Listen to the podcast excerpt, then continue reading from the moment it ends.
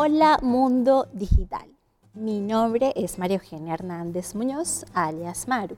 Soy venezolana, comunicadora social y emigré a Chile hace un buen tiempo. Desde hace un año y medio tengo un emprendimiento de accesorios para mujeres y eh, diariamente me consigo con el obstáculo o digamos el desafío de aprender nuevas herramientas y estrategias para vender a través de las redes sociales. He tenido altos y bajos, probablemente no he sido la única, pero me pareció interesante compartir la experiencia personal y también de otros compañeros y compañeras que he conocido a lo largo de este camino.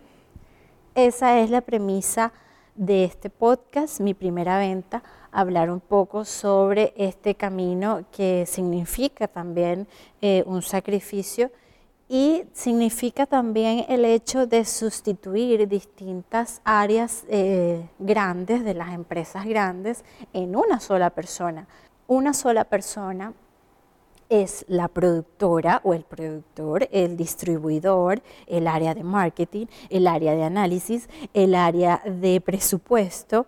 Creo que son muchos conocimientos, pero gracias a Dios hoy tenemos las herramientas tecnológicas para enfrentarlos. Así que semanalmente voy a tener la oportunidad de dirigirme a través de este podcast sobre estas experiencias, hablar un poco sobre cuáles han sido eh, las, las experiencias positivas, pero también los negativos, qué cosas también están saliendo. Y completaré el episodio con un caso de la vida real de personas y de amigas, amigos, familiares, compañeros y compañeras que han tenido la oportunidad también de probar diariamente este mágico mundo de emprender. Hoy empezaré hablando de las emociones y los sentimientos, de cómo a través de ellos puedes conectar con tu audiencia.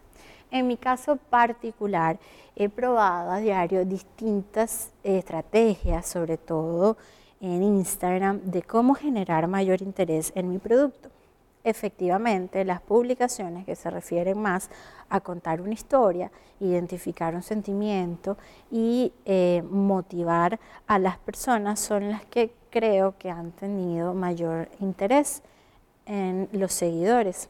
Quizás no son los que vendan eh, más, pero de seguro son los que te ayudan a que las personas sigan tu marca, le den comentarios, comenten, compartan, etc. Un ejercicio que yo creo que puede servirte y que me sirvió en un principio es resaltar o escribir en un papel cómo te sentirías tú al ver eh, tu producto, tu propio servicio, lo que estás ofreciendo a los demás, qué sentimientos identificas a través de él, eh, cuáles son sus beneficios y cómo te hacen sentir esos beneficios, cómo te hace sentir esa prenda que estás promocionando, cómo te hace sentir em, esa ropa, en el caso de muchas personas. Eh, cómo te hace sentir esa música, no sé, en fin, de lo que se trate tu producto, trata de identificar el sentimiento que genera en los demás. Hablando entonces de emociones y de motivación, voy a terminar este primer episodio con un caso de un emprendimiento que utiliza mucho las emociones, la motivación para vender. Se trata de Amo Luego Pienso. Eh, es un emprendimiento de diseño que utiliza eh, distintas plataformas como poleras, tazones y tratan de replicar mensajes positivos y motivacionales, sobre todo para mujeres, a través de su mercancía. Hola, ¿cómo están? Mi nombre es Andrea Bielma y con mi amiga Lisbeth Seijas tenemos un emprendimiento que se llama Amo Luego Pienso. Nosotras por el momento vendemos poleras, pero en verdad queremos vender muchas cosas más queremos extendernos, que quizás no solamente sea eh, productos relacionados con moda, sino también con decoración de hogar y muchas cosas más. hechas por mí, por Andrea. Yo estudio publicidad y una de las cosas que más me gustó descubrir en todo este tiempo fue el tema de ilustrar. Es algo que disfruto mucho, que me encanta hacer y también diseñar. Ponerle color a las cosas, como no tener límites al, al momento de crear algo. Eso es algo que me gusta mucho. Entonces con mi amiga Liz quisimos crear algo material, algo que se pudiera vender, algo que pudiera llegar a muchas personas y por eso nació este emprendimiento. Bueno, y con el tema de las redes sociales, del contenido que nosotros creamos en nuestra página, bueno, realmente nos enfocamos mucho en que sea interactivo, o sea, que a la gente le guste verlo y que la gente también sea parte de. Entonces, por lo menos una vez hicimos un juego en el que las personas tenían que ver en nuestra cuenta la polera que más les gustara y la tenían que compartir en su historia y etiquetarnos con el hashtag jugando con ALP. Y nosotros lo que hacíamos era que elegíamos una de las fotos que más nos gustaba de su perfil y la ilustrábamos. Entonces se la podíamos poner tipo wallpaper para el teléfono como fondo de pantalla, como icono para su Instagram eh, o simplemente como para post, para que lo pudieran publicar en el post. Tenían como esos tres formatos. Entonces fue buenísimo, nos fue muy bien porque mucha gente participó y así se viraliza lo que tú haces. la primera venta que tuvimos que fue súper emocionante porque fue para una amiga, eh, era una polera de besitos. ¿Sabes? Cuando empezamos a abrir nuestro Instagram y pusimos como cuáles eran el, el primer catálogo que teníamos para vender. Y nuestra primera personalizada fue un regalo de una niña para su mejor amiga. Un regalo que iba a ser para una persona especial distinto porque una era de Friends y otra era una foto de ellas dos.